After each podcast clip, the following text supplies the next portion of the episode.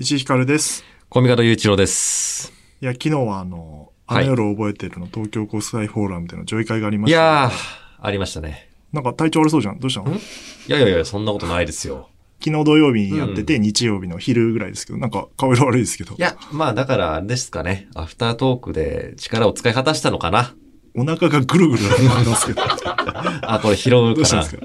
あの、アクリル板ありますけど、ちょっと匂いますね。アルコールの匂いが。あなた、はい。飲んでましたね。まあちょっと、終わった後終わった後ですね。ちょっと、う何時まで飲んでたの？ーん、ちょっと、あの、電車が動く時間まで。これひどい。ポッドキャストを舐めてますよ。いやいやいやいやね。こっちはね、誘われましたけど、あれ明日ポッドキャストあるからっつって断りましたから。まあちょっとね、やっぱり久々に会って嬉しくなっちゃってね。ちょっと疲れてるしうん、気をつけようと思って。はい。大丈夫ですか？いやいや、全然大丈夫ですよ。昨日もあなた遅刻してましたね。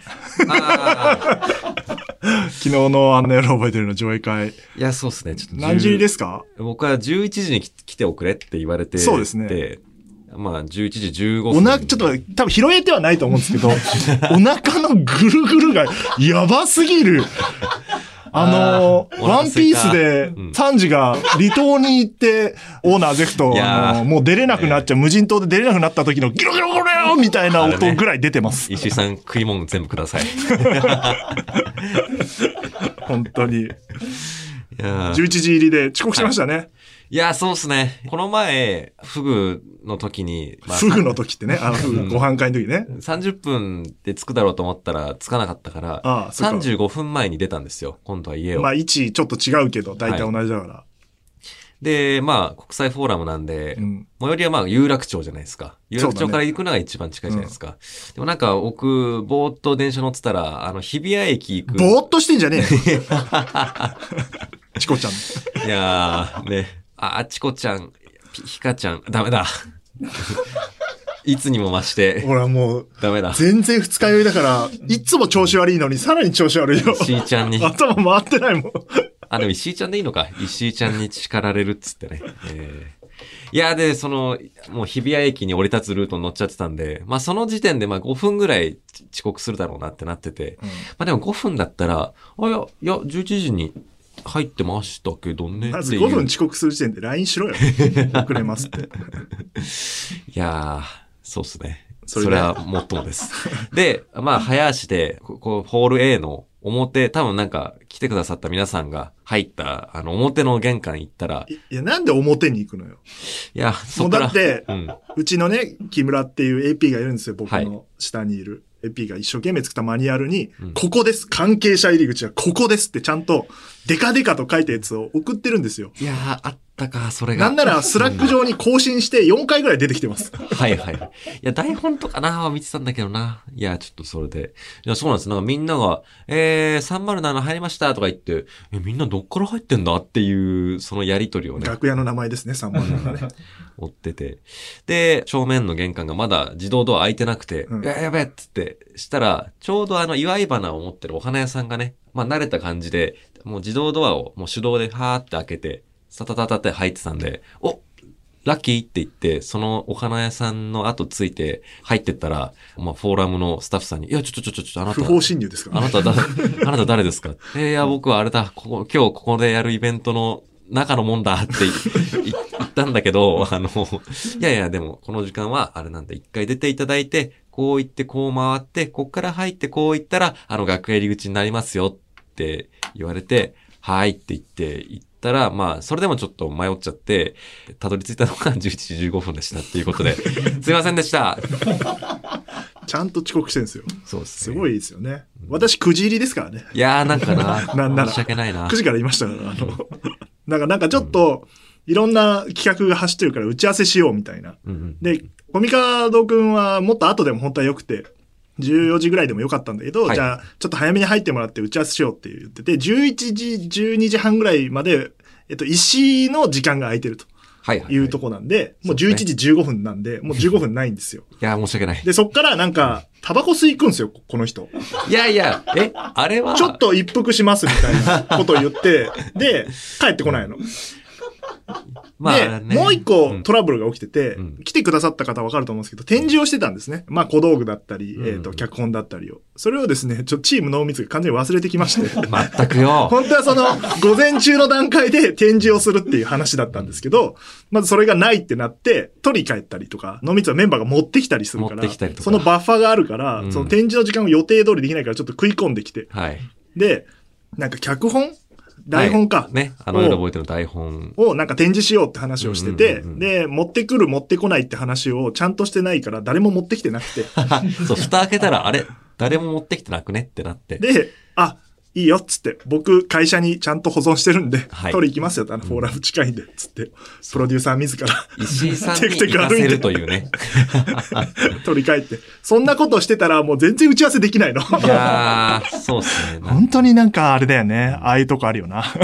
濃密といやなんかなちゃんと仕事すると。ちゃんとせんとな。うまく噛み合わない。その、ちょうどさ、なんか展示物が届くよって時になったら、そう、タバコ吸いってたりとかさ、うん揃わなくてさ、もう人が、本当に。まあ、でもなんですかね。まあ確かにグッズのあれこれがあったりとか、うんで、その後なんかもうそんな感じじゃなくなって、みんなでお弁当食べたりとかし始めたちゃったじゃないですか。しちゃったじゃないですか、じゃなくて。俺はもう13時からうんリハがあるから、うかそっちに行かなきゃいけないから、そこでしかご飯食べられないから、そうか12時半、13時でご飯食べるんであ。君たちには、あの、いつ、そっから時間あるんだから、うんそこで食べなくてもいいのに食べ出したんですよ、急にいや、。お腹空いちゃったから。腹減ったから食べようっつって、のんきに。いや、そうか。なんか、だから俺、小野寺君と10分だけ打ち合わせして、まあそれでとりあえず行ったけど、ねもっと大きい企画の話はできなかったです。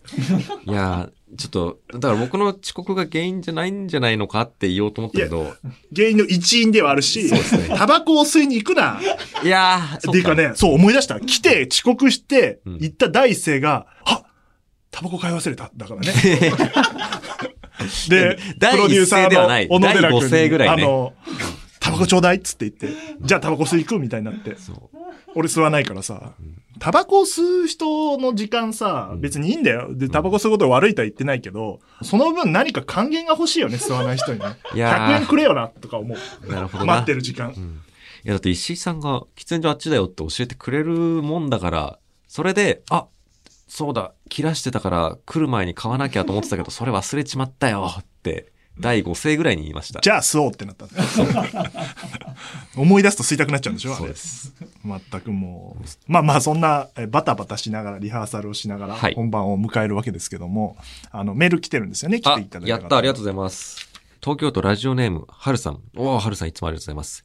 えー、あの夜を覚えてる一夜限りの上映会 in 東京国際フォーラム参加してまいりました。ありがとうございます。あのーメールも、アフタートークのメールもね、確か送ってきてくださってましたよね、はるさんね。はいはい。えー、3月の初回公演、千秋楽公演、アーカイブ同時視聴会まで全て見ていましたが、改めて最高でした。すごいな。ありがとうございます。アフタートークでキャストの方々もおっしゃっていましたが、あの超広い会場に大勢のラジオ好きが集まり、僕の家の4倍以上ある巨大スクリーンで、リアルタイムであの夜を共有することができて、なんだかずっと泣きそうでした僕。の家のってどういうこと？スクリーン持ってるアピールってこと？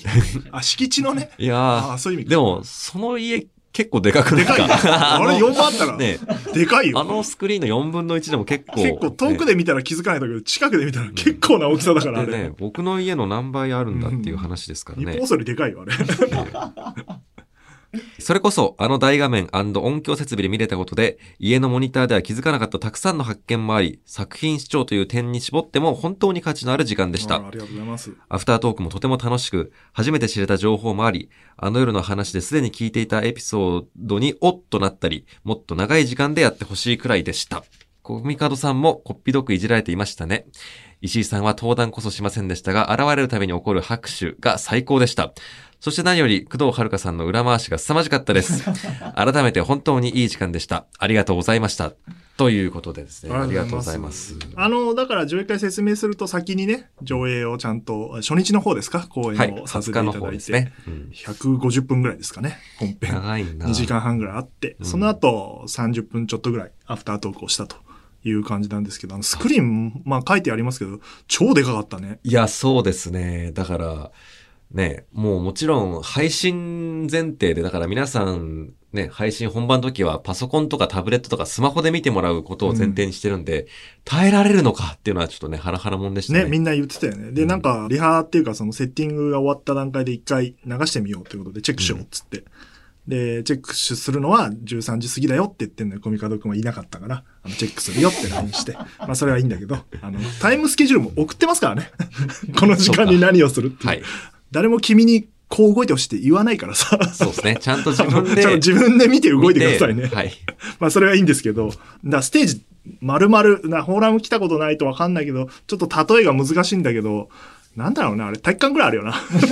いや体育館だとちっちゃいかも。もっとある。ね。あのスクリーン自体が。代々木にある体育館ぐらいね。なんかすんごいでっかい、まあとにかくスクリーンに映った時は、やっぱちょっと感動したね、でも。いや、そうっすね。あの、うん画質とかどうなんだろうと思ってたけど、やっぱ画質自体はもともといいものだから、はいで、それをプロジェクター使ってやると、本当映画みたいになるんだなって、うん映画ってそういうことなんだなって思った、ちょっと。映画館で、ああやって映写することによって映画っぽい、ちょっとなんだあったかい感じになるっていうか、そうっすね。そして、柔柔らかくな。る。スピーカーのでね、うんあの空間に音が響いていく感じとかもね、あって。そうなんだと思ってうんちょっと感動して。ただあのスピーカーがね、すごいやっぱ音量も大きくてでっかいから、はいあの聞こえちゃいけない音がいっぱいやっぱ入ってて、ねあんなにあったかねっていう。あれやっぱり我々がチェックするときもうん自分のイヤホンとか、あのヘッドホンってそんなに高いもんじゃないんで、はい。聞こえない音いっぱいあるんですけど、音質によっては。てか音量もそんな上げないから、うん初めて聞いたらあの、ちょうどオープニング終わってタイトルバックでバーンって出た時に、誰かのオッケーっていうあれは声が入ってましたね。あれは藤原亮だろうな。うん。あれ面白かったですね。誰のマイクで拾ったか分かんないですけど。あやっぱ緊張してたから、オープニング。はいみんなあの初日のオープニングが緊張したから、あ、大丈夫かな、大丈夫かなって言って、とりあえずそこを乗り切ろうみたいなうんうんところがうまくいったもんだから、オッケーみたいな。そうですね。まあだあれがどういうからくりで音乗っちゃってるかっていうと、カメラマンとか現場にいるスタッフとかがね、あのヘッドホンとインカムつけてって、あのそれで通信しね。してるんで、その、そっから漏れてる音をが、演者さんのマイクで拾っちゃってるっていう可能性があったりして、まああの、ガンマイクとかもあるから、うんうん。えっ、と、拾っちゃってる可能性があって、だからあの、ね、一番静かなシーン、はい。最後の方に千葉雄大君演じる藤尾がこう、自分のラジオへの思いをとうとうと語ってる時に、はいカメラワークでこう、ちょっと動かしたり、あれアドリブなんですよ。あの、一応、ある程度ね、うんうんうん設定はして、それを撮影監督の宮原君っていうのが、インカムって要は、なシーバーみたいなもんですね。うんうんうんで、伝えてる音がもう、重くそ入ってましたね。そうなんですよね。いよいよっつって。さあ、あのーちょっと、そうそうそうみたいな。ずっと、ベースで村西徹ばりに、ああ、めっちゃいいっすね。もうちょっとやりましょう。オッケーです、オッケーです。で、ここで下手にちょいぶりみたいなことをずっと言ってるんずっと言っで。てるのが、まあうん近いと漏れちゃってるのを、マイクの性能がいいがゆえに、みたいなのが聞こえたのが、まあ面白かったですね。すねあえてその直さなかったんですよ、今回。あうんの、配信そのままやろうって、もちろん時間がなかったのもあるんですけど、その緊張感とか、マイクトラブルとかも直してなくて、やったんですけど、まあそれはそれでやっぱ、あ、大丈夫かなみたいな、また思ったりするいや、思いましたね。緊張感あるから、あの、また見れたなっていう気はすごいした。あ、そうだ、ここでちょっとマイクの機嫌が悪くなってるんだったっていうので、とかね、思い出しましたわ。あねあ、カメラ大丈夫かな？ここ、あ、あ、大丈夫みたい ね、あの、初日公演だったもんですから、あの、見切れとかな。うん。が結構ね、千秋楽よりもあって。思い出して、あの、ガンマイクがさ、あの、エレベーター前で見切れた瞬間にさ、5階の、要はみんながいるとこでさ、みんなが、マイクマイクマイクマイクマイクマイクマイク入って入って入ってるみたいな。思い出した、あれ見て。ああ、言ってたなと思って。あと、なんか BGM のちょっと音量とか、出しどころとか、そういうところも、まあ、そこなんか俺もちょっと後ろから言ってたりしたから思い出した。いやー、そうっすね。もっと開けて、もっと開けてみたいな ことを同じように思った。そういうのはね、ちょっと面白かったね。まあでも改めて、要はあれ生で一連でやったなとは思いましたね。ねよくコード絡まないなとか思った。うん続きましてメールでございます。えーラジオネーム、上さん。今回初めてラジオのイベントに参加しました。自分が笑っていたところで笑いがあって、ここにいる人全員ラジオが好きで集まっているのだなと実感できてよかったです。特に、シュージマンの CD で爆笑があったのが、ああ、リスナーだらけだなと思いました。あの夜は千秋楽を生で見ましたが、初日公演は初めてだったので新鮮に楽しめました。休憩なしのノンストップで、公演とアフタートークの計3時間あり、濃い時間でお得なコスパ以上なものを見れてよかったです。ありがとうございました。あのーうん幕間のね映像もそのまま流したんですよ、はい編集せずに。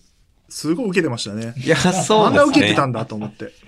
やっぱりね、配信見てるだけじゃわかんないんで、うんうんうん。特にあの、一部の方はちょっと緊張感があるね、はいはいはいシーンが続いて、幕までちょっと、なんていうか砕けて、みんな爆笑してて、その後のシーンで、工藤さん演じる相原がシュージマンの CD を出した時にみんな、クスクスクスクスみたいな、いう感じで受けてて、で、その後のね、入江くんの演技とか、はい。佐久間さんのポスターとかで笑いが起きてて、そうですね。うん。小ネタも拾っていただいて、ありがたかったですね。多分、普段ラジオ聞いてるお家の部屋とかで見るのと違って、やっぱね、フォーラムまで来ていただいて、うんあの座席に座って見るぞっていう感じがね、多分一部緊張感あるよねねの時はね、まだあったんでしょうね。2部でちょっとほぐれて、うん、やっぱ映画館でも爆笑できないじゃない、なかなか。そうですね。面白くてもね、あなかなか。の感覚と一緒なんだなと思って、うんそれが途中でほぐれたからすごい良かったなっていう気はしたけど。いやーでも、マクマの映像、今見ると予言的中みたいな感じになってて面白かったですね。面白かったねあのね。一部昇格したりとか。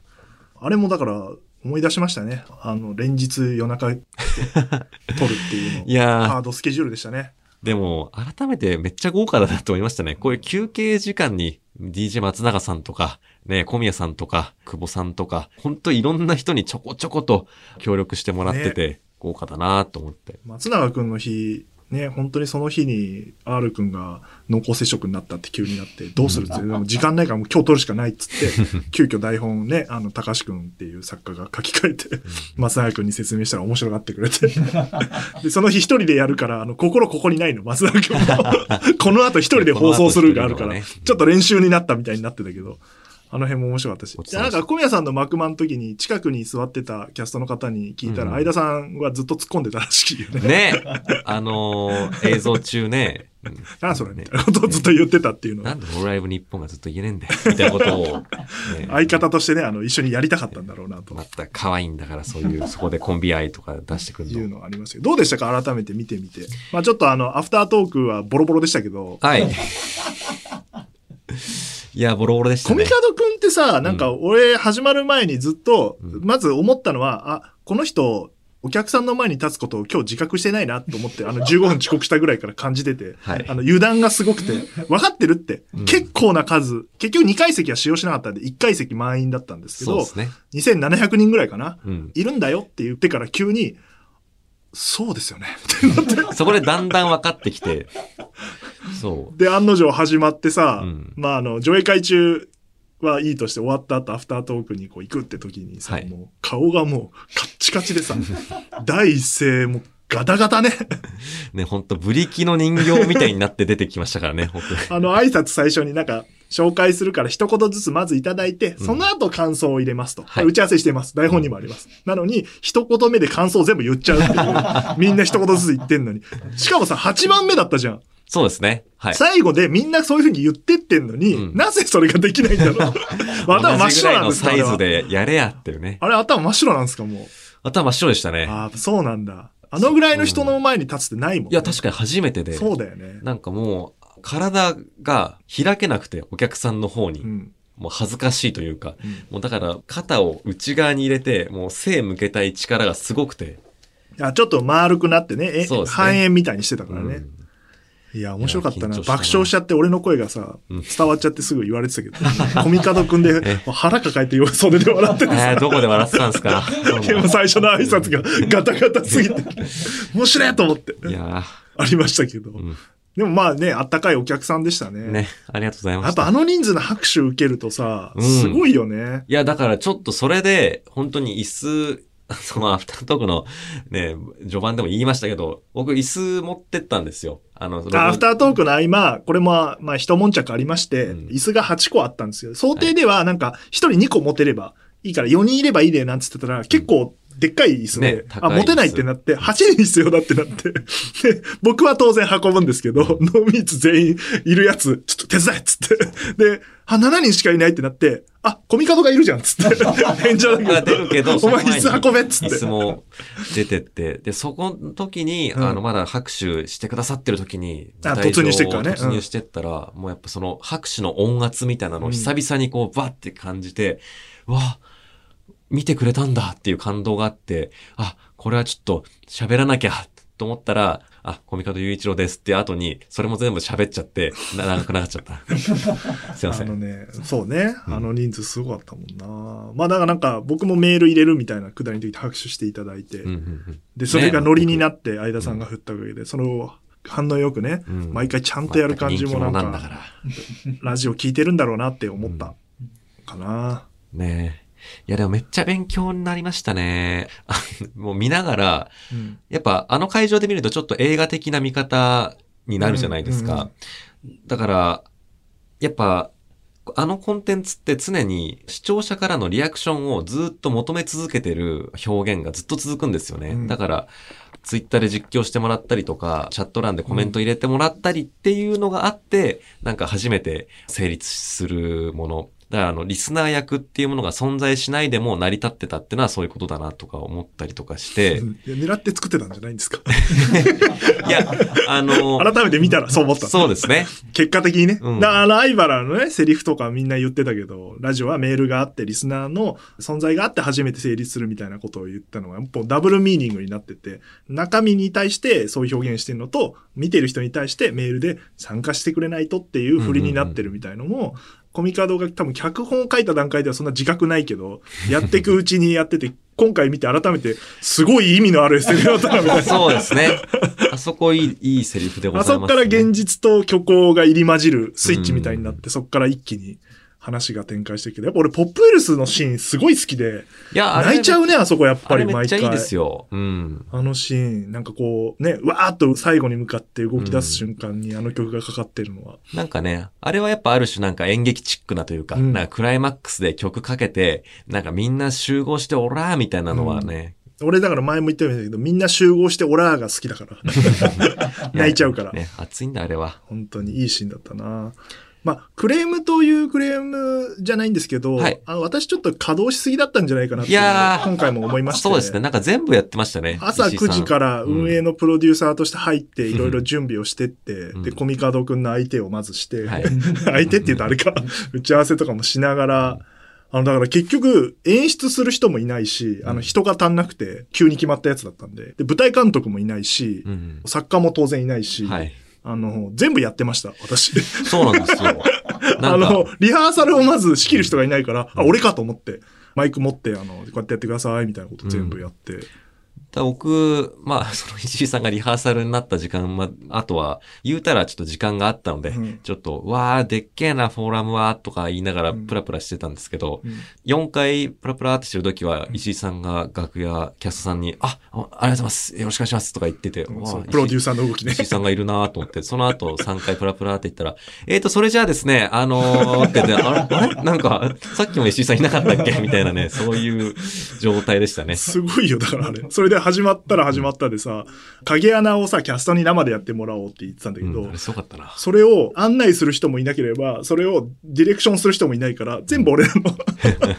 で、いたさ、ロボットのプロデューサーに手伝ってもらって、徳田さんに、はいはいはい。ちょっと演者さん二人だけ連れてきて、あと二人俺連れてくるから、つって連れてきて、袖まで連れてきて、俺が Q 出して、台本も渡して、こここうやって読むんですよ、ねみたいなのやって、椅子も運んでね。始まったら始まったで、うん。椅子も運んで、メールも入れて。メールも入れて、で、映像の Q も出して、あの、じゃあ次行きます、映像どうぞ、とかもやって、最後もう、むちゃくちゃだったよ、終わった時さ、わーってなってさ、じゃああの、ビジ、君の街まで出すじゃん。はいはいはい出してください、つって、で、退場してくるとこで、相田さん、お疲れ様でしたって演者さんに言って、そのまま俺、影穴読んでるからね。わけわかんない。あ、あれ生だ、そうか。影穴も最後、生俺が読んでるの。何なのと思って。いや、すごいな。だ石井さん一人いればイベントできるんですね。そんなことはないよ。皆さんの協力があればだけど、もう4人ぐらい必要だったね、ピースとして。いや、本当にありが伝とうございます。統の手配までやったもん。ね。美味しかったな。宮原、宮原くんって撮影監督がもう弁当ないんですかって言ったら、いいよ、じゃあ持ってけ持ってけっつって余ったやつ全部あげて。うまかった。あの、鮭。うんのり弁な。いいんだよ、そんな話は。油たっぷりで。まあでも素晴らしかったですね、上映会。本当にありいやーな、がたくて嬉しかったっす。うんなんか。反応があるっていうのはすごい良かったですね。だ僕、皆さんの会場時間中、実はあの、受付のちょっと横っちょで見てたんですけど、私も受付まず行って、うんうんちょっとお客さんで様子見て、見回りをして、その後ねその後、影穴のとこまで行ってますからここ行っ。1万8000歩歩いてますからね、こっちあは。あ まあまあ、それはいいですけど。はい。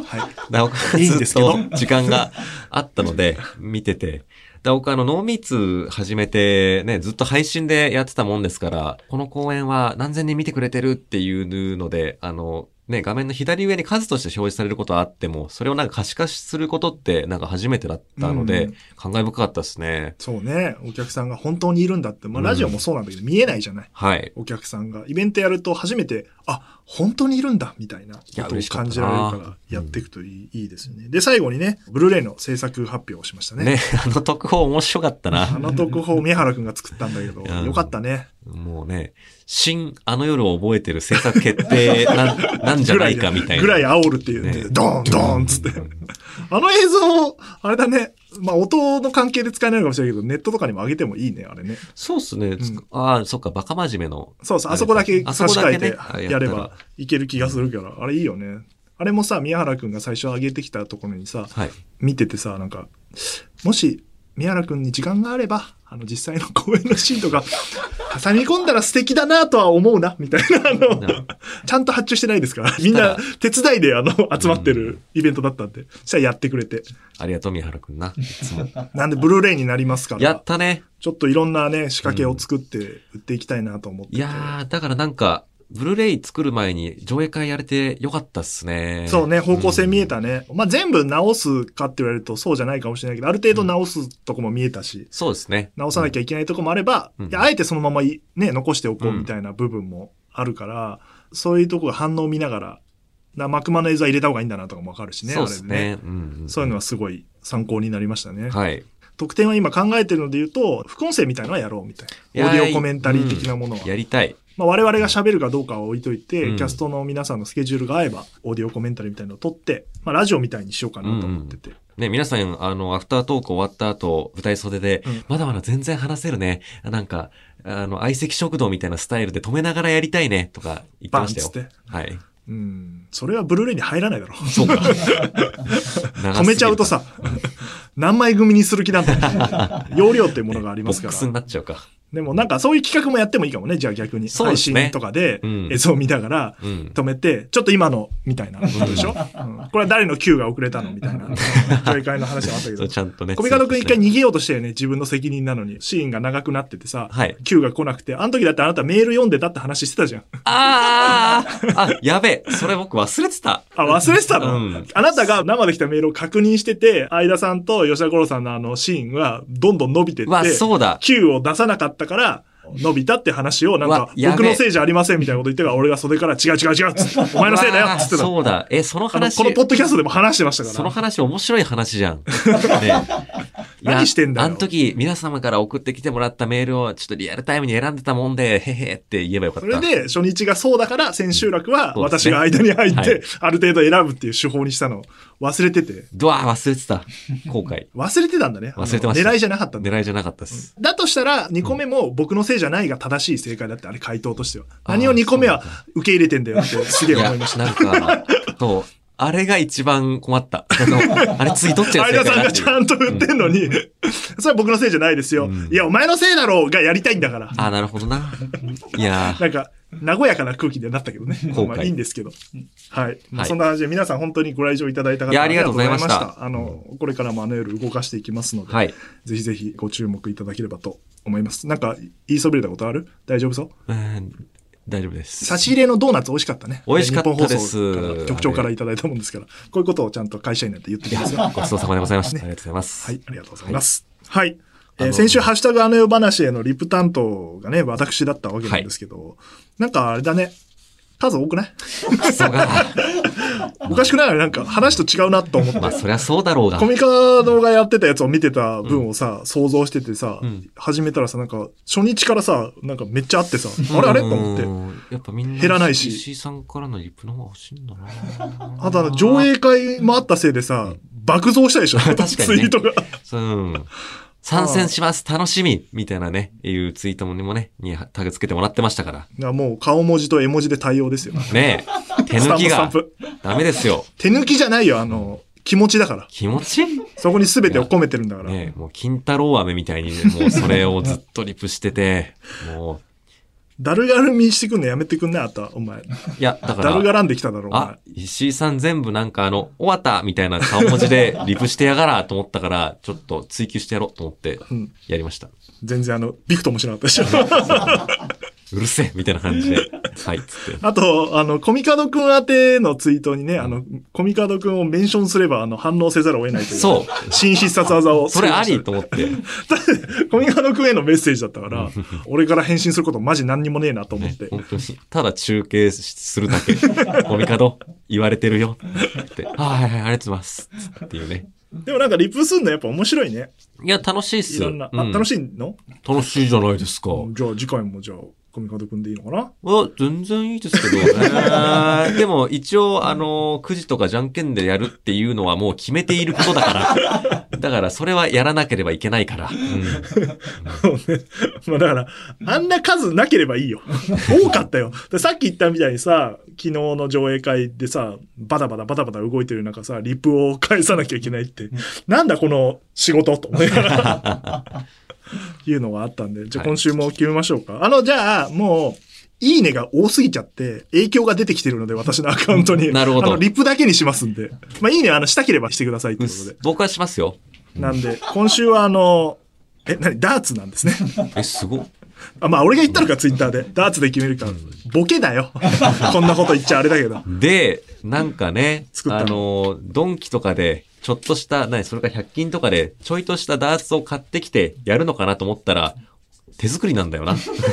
そうだろ、これ。YouTuber でももうちょっとちゃんとしたの作いやそうなんですよ。あの、僕今日スタジオ入ったら、なんか、サブルームの方で、スタッフさんが、なんかペタペタ、チョキチョキとかで、勇者ヨシヒコでこういう盾持ってな。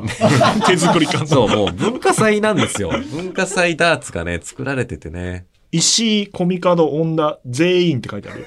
おということで、今回は、はい。はい。あ、女くんががまず入るんだね、ディレクタはいーが前回。実況しますす。えー、この手作り感満載ダーツ版にはです、は4等分されておりまして、エリアが、石井、コミカド、で、あの、ゲラスタッフの恩田さんとして全員という。全員ってのは全員リプを送るってことですか？なんでですか？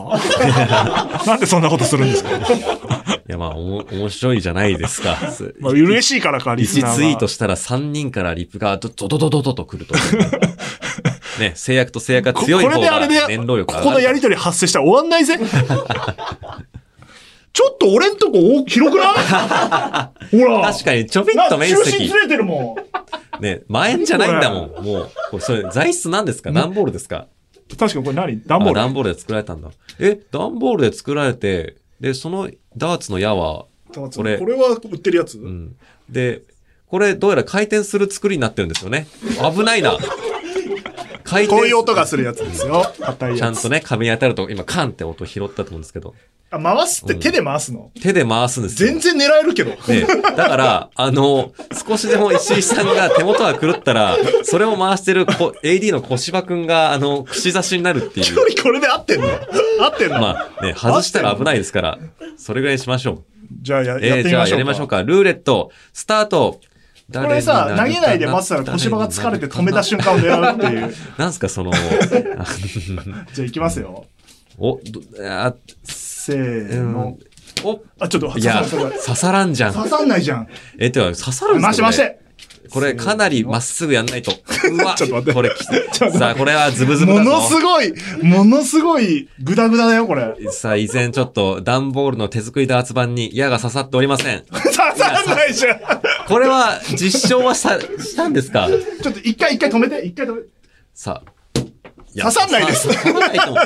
いや、本当にそれ。刺さらないです。あのー、ね、思いっきりやってます。本当に先っぽがニードルになってるマジの矢じゃないと刺さんないと思うけどな、これ。刺さんない。うん。むずすぎる。むずそう。むずすぎる。あの、じゃあ、恩田くんで。はい。これは悪くないですから、我々。結構な時間、あの、編集されてるかもしれないですけど、ね5分ぐらいやってましたよ。いやー、ちょっとな。10投ぐらいしましたけど、あの、全然刺さらないです。せっかくあんな作ったのに、マジックテープとかだろ、普通。ねそこになんか段ボールで、あもしくは針にしないとさ、こっちをテープ。で丸めたボールをポイとかでいいのに。本当にもう。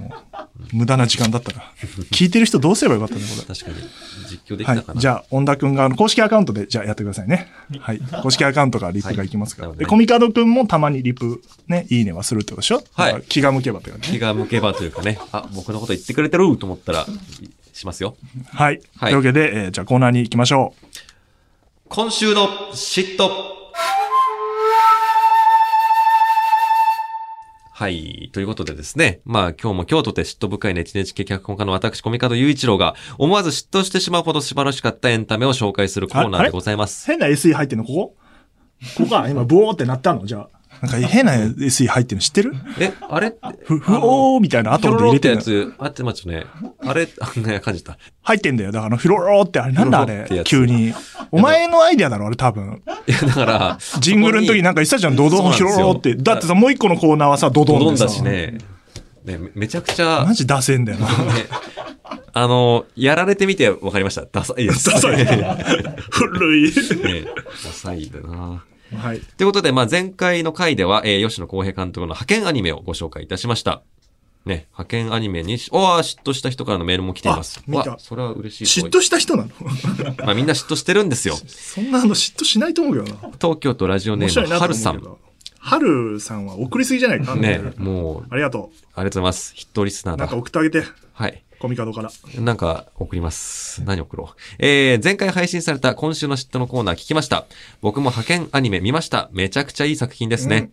コミカラさんの語った内容に同意しかないのですが、逆に前回触れられなかったポイントを言うと、えー、六角誠治さん、小野かりんさんらが所属するアニメ制作スタジオ陣営もたまらなく良かったです。えー吉岡里帆さん、中村智也さんがクリエイターならば、こちらの陣営は職人と言いますか、ただただ求められたものを最高の形で、その手で作るという静かな熱さがたまりませんでした。特に、小野かりんさんの初登場シーンでは、ちょっとわちゃわちゃしたキャラクターなのかなと思いきや、作業に入る瞬間、スッとプロの佇まいに変わる感じ、最高でした。あと、六角誠治さんの深みがありすぎる芝居も最高でした。ねねよかったですねね。僕見ました。あー、見ましたかはい。ね。すぐ見に行きました。あのーよかったですね。いやー、めっちゃ共感するでしょう。ね。石井共。感しかない作品でしたねうん。泣いちゃいましたね、やっぱね。最初、う中盤から、要は、アニメを作りますって、りょう監督がなって、あ、ネタバレやりますよ。あの、りょう監督がなってさ、あの、トークイベントみたいなのやるじゃん。はいはいはい。で、そこでさ、あの、宣言するじゃん。うん。ひとみちゃんが。はい。勝ちたいですって。あそこで泣いちゃうもん。俺 早いでしょ。あそこかあそこです。あそこで、あ、俺もそういうこと言ってたな、とか。勝つって。絶対。ジャンクに勝つって言ってたなと思って、わかるんだよな。言わないとさ、うん、自分を鼓舞できないから、まあ、ああいう場で言うのはすごいなとは思うんだけど、そういうのもあるし、あとプロデューサー二人にもすごい感情移入しちゃいうや。両方ともする。そうん。ねゆきしろさんは当然そうだけど、ほぼ俺ね、あれ。いや、そうっすよね。石井さんだあなと思の、もうちょい私はファニーですけど、うんまあ、もう、あそこでこそね。言ってることは一緒。緒ね。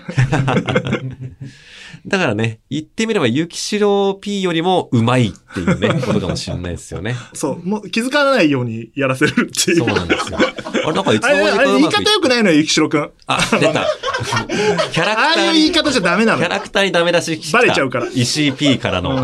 やっぱそこはバレないように、バレないように、気がついたら、あれなんかいろいろやってるみたいな、うんあの、クリエイターには持っていかないと。いやー。まあ、わかりやすくね、誇張してやってるんだと思いますけど、まあそう作ですね品的には。この間も言ったけど、使えるものは全部使うって俺がポロって言ったセリフ、そのまま言ってたりとかさ。本当に。同じこと考えてんなってのと。でもあと、もう一個響いたのは、ぼ俺も思ってんなって思ったのは、100個仕掛けて、うんうんうん1個届くか届かないかって、一郎さんが言ってて、うんねその通りで、うん仕掛けって100個作って、1個届いたらいいなみたいなはいはいはい。ことだから、そ何でもやった方がいいっていうのはめっちゃわかるし、いや、そこら辺いいっすよね。えっ、と、有品さんでいいんですか？小野町小野子さん演じる町子さんの。クリエイターにものすごい左右される感じもわかるし、うんうんうん。そういう、なんて言うんだろう。まあ、わがままじゃないからさ、あれって。そうっすね。こうしたいんだっていうところに、ついてくぞっていう、何でもやるんだみたいなことも、うんうんやっぱ体験としてあるからさ、ね。両方に感情移入しちゃって。そしてね、やっぱおにぎりとかでね、もうプロデューサーなのに、そのおにぎり握るっていう行為でまたチームをなんとかもう一回そうそう復活させるとかね。何でもやるっていうのは、あれはあれで何でもやってるから、うんうんうんそういうのって大事だから、やっぱり俺もプロデューサーだけど、あの弁当の手配もするし、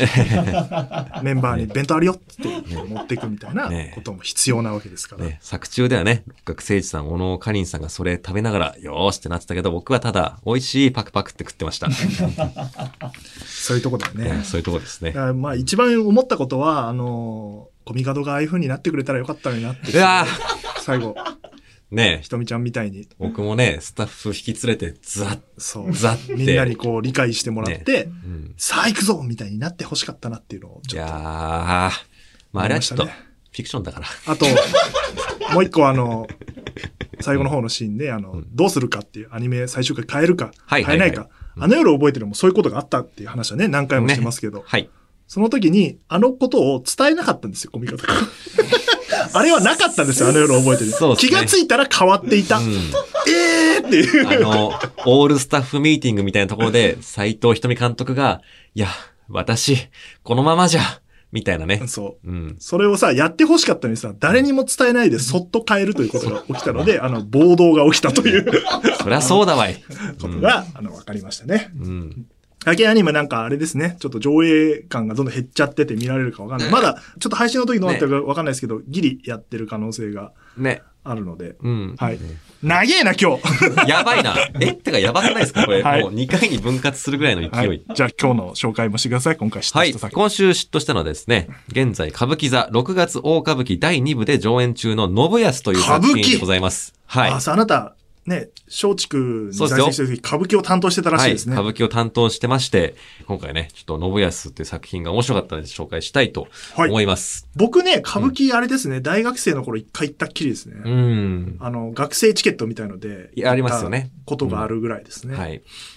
いやーね、でもやっぱ難しいっていうイメージを持たれる方も多いんじゃないかなと思うんで、うんまあ今回はこの作品のをめっちゃ語るっていうか、歌舞伎ってこう見ると面白いよみたいなところをですね、もう嫉妬を交えながら語っていきたいなと思ってあなたおります。歌舞伎も作りたいとか思ってるんですか？思ってます。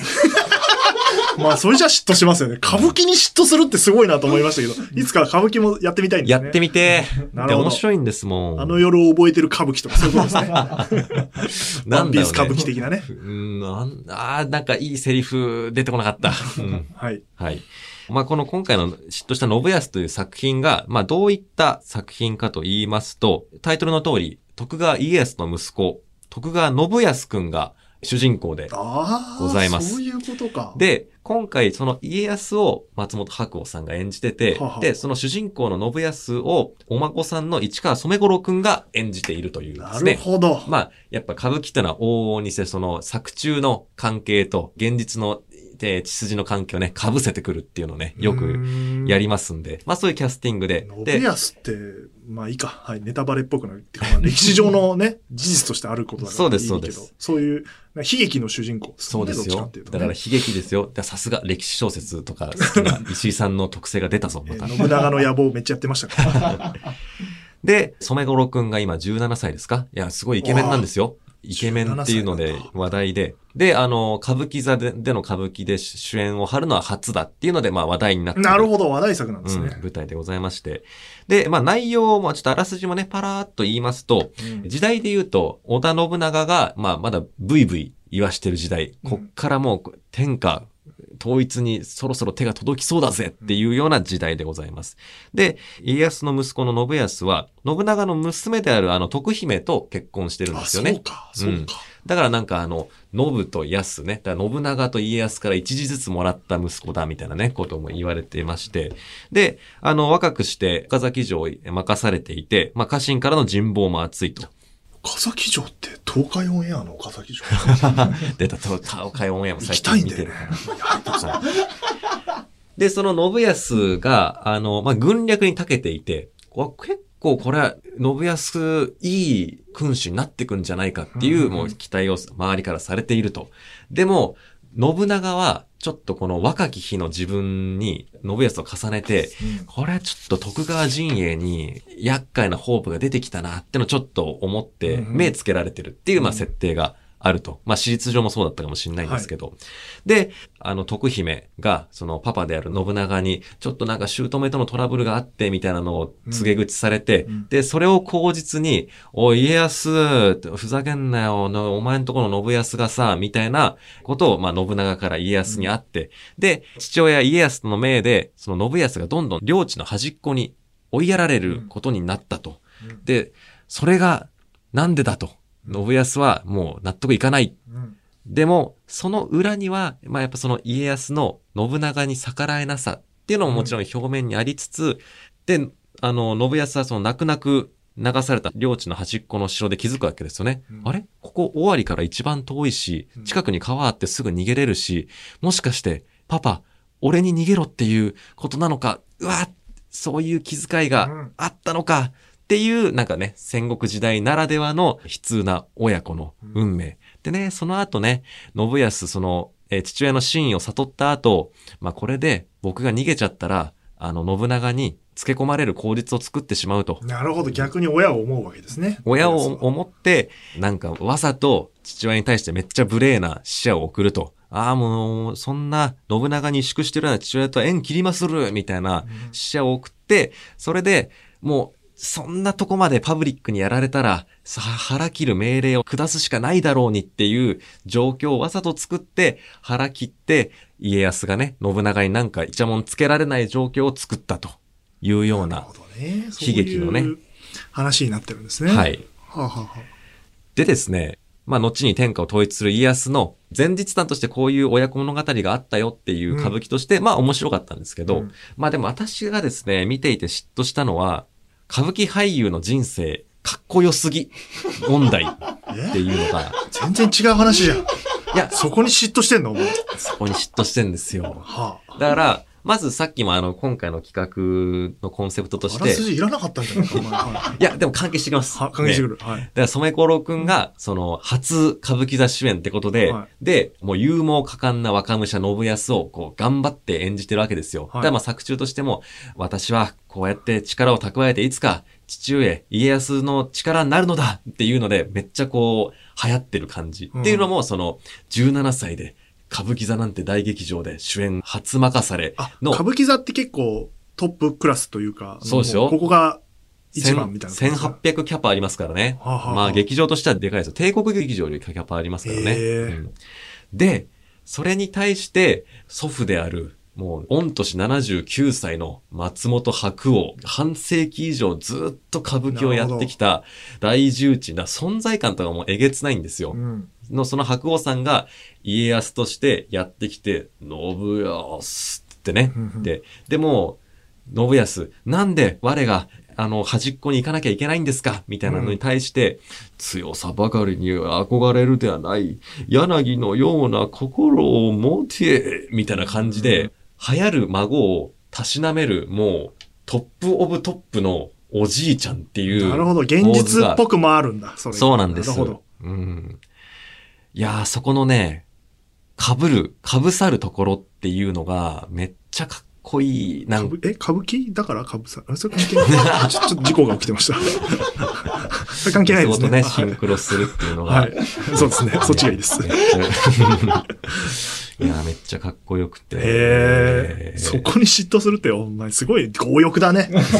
コミカド先生は。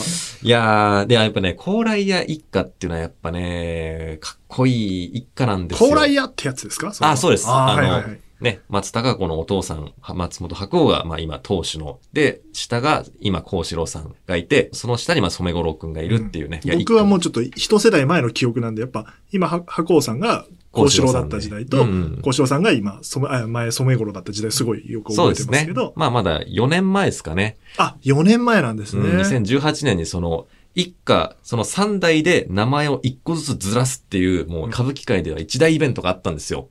染五郎さんってあの、木村拓哉さんのホッケーのドラマ出てた？そう、出てた。キムタクのドラマ出てた。あ、プライド、プライド。プライド出てましたプライド出てましたよね。はいあその記憶があります。うんはい。いやー、でちょっとあの、もう一個、歌舞伎俳優の人生こんなかっこいいんだぞっていうエピソードをちょっと一個だけ話したくて、はい4年前に高麗屋のね、3代襲名されたんですけど、はい。その襲名がある直前に、その今の名前である最後の舞台みたいなのもなるほど。親子もう次三代で。共演されたんですよ。で、その時の演目が、元禄中心蔵の大石最後の一日っていうあ演目で、まあ、つまりは。ね、赤穂浪士たちが血入りして君主の無念を晴らして、でも、それはやっちゃいけないことだから、まあ、その後、お咎めがあるわけですな。うん首を切られるか腹切れって言われるか。うわどっちかなっていうのを、あの、赤穂浪士たちが、細川家に預かりの身になって待ってるっていうようなシチュエーションのうん演目で、で、あの、白鸚さんだ。まあ当時まだ幸四郎でしたけど、白鸚さんが大石倉之助やってて、うんで、幸四郎さん、今の幸四郎さんが、まあ、磯貝十郎左衛門やってて、っていう、っていう演目で、はい。まあ、その、赤穂浪士たちが、うわーなんか、腹切りだったら名誉だけど、首切り、罪人として裁かれたら嫌だな、みたいないうのを、なんか、あれこれ気を揉んだりとかう、ん。するっていうような話で、まあ、あれやこれやあった後、最後、いろんな問題を片付けて、うん。大石倉之助が、うん。もう赤穂浪士が全員もう白装束、まあ結局ね、うん。腹切りってことになったんで、一人一人名前を呼ばれて、切腹場に向かうのを、こう、送り出していくと。うんそうね、当時の幸四郎さんが。はい。で、おじいちゃんにしよう。おじいちゃんがね。おじいちゃん。で、一番お最父さん後、、息子。オッケー。ね。で、あの、息子も、その、な中にいて、うんうんそれを送り出していく。うんで、最後、おじいちゃん、箱さん残る。うんそこで、これでこれで、初一年を果たしましたってね。大石倉之助としてやるべきことは全部やったから、うん。あの、切腹場に向かっていこうっていうセリフで、もちろん花道うん最後ゆっくりはけて終わるんですけども、あーなるほど。それがもう37年間名乗ってきた幸四郎としての役目は終えたとわ。なるほど。あの、息子もこうして送り出した。で、あの、君主やってた孫にも、その初一年を果たすのが人生だぞっていう言葉を送るみたいなな役るほど。役柄で被るんだ。そう、その時。あ、言っちゃった。シンクロするんだ。シンクロするんですよ。う、うわーで、これでもう、白王になる準備をその演目でもって完了させたんだっていうのがめちゃくちゃ被っても、今語ってても鳥肌立っちゃうぐらい。なるほど。それを知ってる人が今回の信康を見たら、また違う家族、一族の、その、なんていうか、因縁みたいのも描けてるっていうことになるんだ。なるほど。歌舞伎の楽しみ方分かりました。はい。そういう。その、バックボーンをちゃんと理解してみると、より楽しいと。より楽しいんです。作品そのものだけではなくてですね。なるほど。いやー、歌舞伎俳優の人生かっけえなー 嫉妬してるというなこ。とで、あの、嫉妬してるし、いつか僕、歌舞伎作りたいなーってまあ言っとくことは大事ですよ。思ってます。はい。はい。というわけで、えー長い間喋ってきましたが、めっちゃ喋ってきたお別れということで、ははいい、メール募集してます。はい、はい、はい。とうとうあの世話では、あなたからのメールを募集しております。とうとうあの作り話、コミカトが嫉妬しそうな作品を紹介するメール、普通歌など、いろいろ募集しております。メールアドレスはすべて小文字で、あの夜アットマークゲラドットファン、あの夜アットマークゲラドットファン、あなたからのメールをお待ちしております。そしてツイッターのハッシュタグは、ハッシュタグ、あの世話。夜だけ漢字で、あのと話はひらがなです。シェア機能もついておりますので、たくさんつぶやいてください。なので、今週ははディレクターのね本田さんが公式アカウントから各本田をつけて、はい。これでもあれでもゲラのさ、発起人というか、うん。の人ですから、ゲラファンから取ったら、本田さんだみたいになる可能性もあるとですね。ね。で、ツイッター、ツイートが減った場合は本田くんが悪いということで。ね。まあ、あの、ダーツを作るのが下手くそだっただけなんですいやー、ちょっとあのダーツは僕からしてもちょっといただけないところがあったもうちょっとできたろうというところがありますが、あお知らせです。すいません。僕が関わっているプロジェクト。まず一つ目、佐久間宣行のオールナイトニッポンゼロプレゼンツ、ドリームエンターテインメントライブ in 横浜アリーナというのが10月29日土曜日に行われます。なんとチケットが本番中に4000枚受付が、まあ予約がありまして、つまりちょっとこの配信の頃分からもう売り切れてる可能性もあるし、オールナイト中にそんなにそうです、売れたと。そのー後、7000枚以上いってたので、うんうんまあ今ちょっとこの段階でどうなってるかわかんないですが、ぜひぜひチェックしていただければと、6月19日日曜日まで、えー最速先行を受け付けております。そして7月9日土曜日には、 Creepy Nuts のオールナイトニッポンプレゼンツ日本語ラップ紹介ライブ in 大阪城野音というCreepy Nuts 主催のイベントがありますので、まあこちら大阪ですが、ぜひぜひ行ける方はあー行っていただければなと。野外で、 Creepy Nuts 野外かすごい最高ですいやいいな、最高だろうな。はい。うん。もう一つ、えー星野源のオールナイトニッポンリスナー大感謝パーティーのブルーレイが発売中でございます。特典 CD ついております。イベント本編と野木亜紀子さん脚本の星野ブロードウェイのレプリカ台本ブックレットと、うんえー音源として君と星新録音源新しくはいはい、ちゃんと取り直したんですね。ものと大反省会と称したラジオ音源が入っていたりいやー、ボリューム満点だ。まあちょっとこれを見習って我々のあの夜ブルーレイもいや、そうですね。作ろうかな作っていきたいです思ね。ってますので、うんはい。ちょっと編集でどうなってるかわかんないですけど、ちょっはいと話しすぎましたので、いやあの、途中から二日酔いが抜けてきましたね。ー、ああ、の確かに。コミカドくんも、水ほぼ一本飲んでますから。そうですね。お出しいただいた水、全部飲んでる。なんならおかわり欲しい。はい。なので、また次回の配信でお会いしましょう。それでは、とうとうとおやすみなさい。それではいらないです。それでは、ってつけちったー。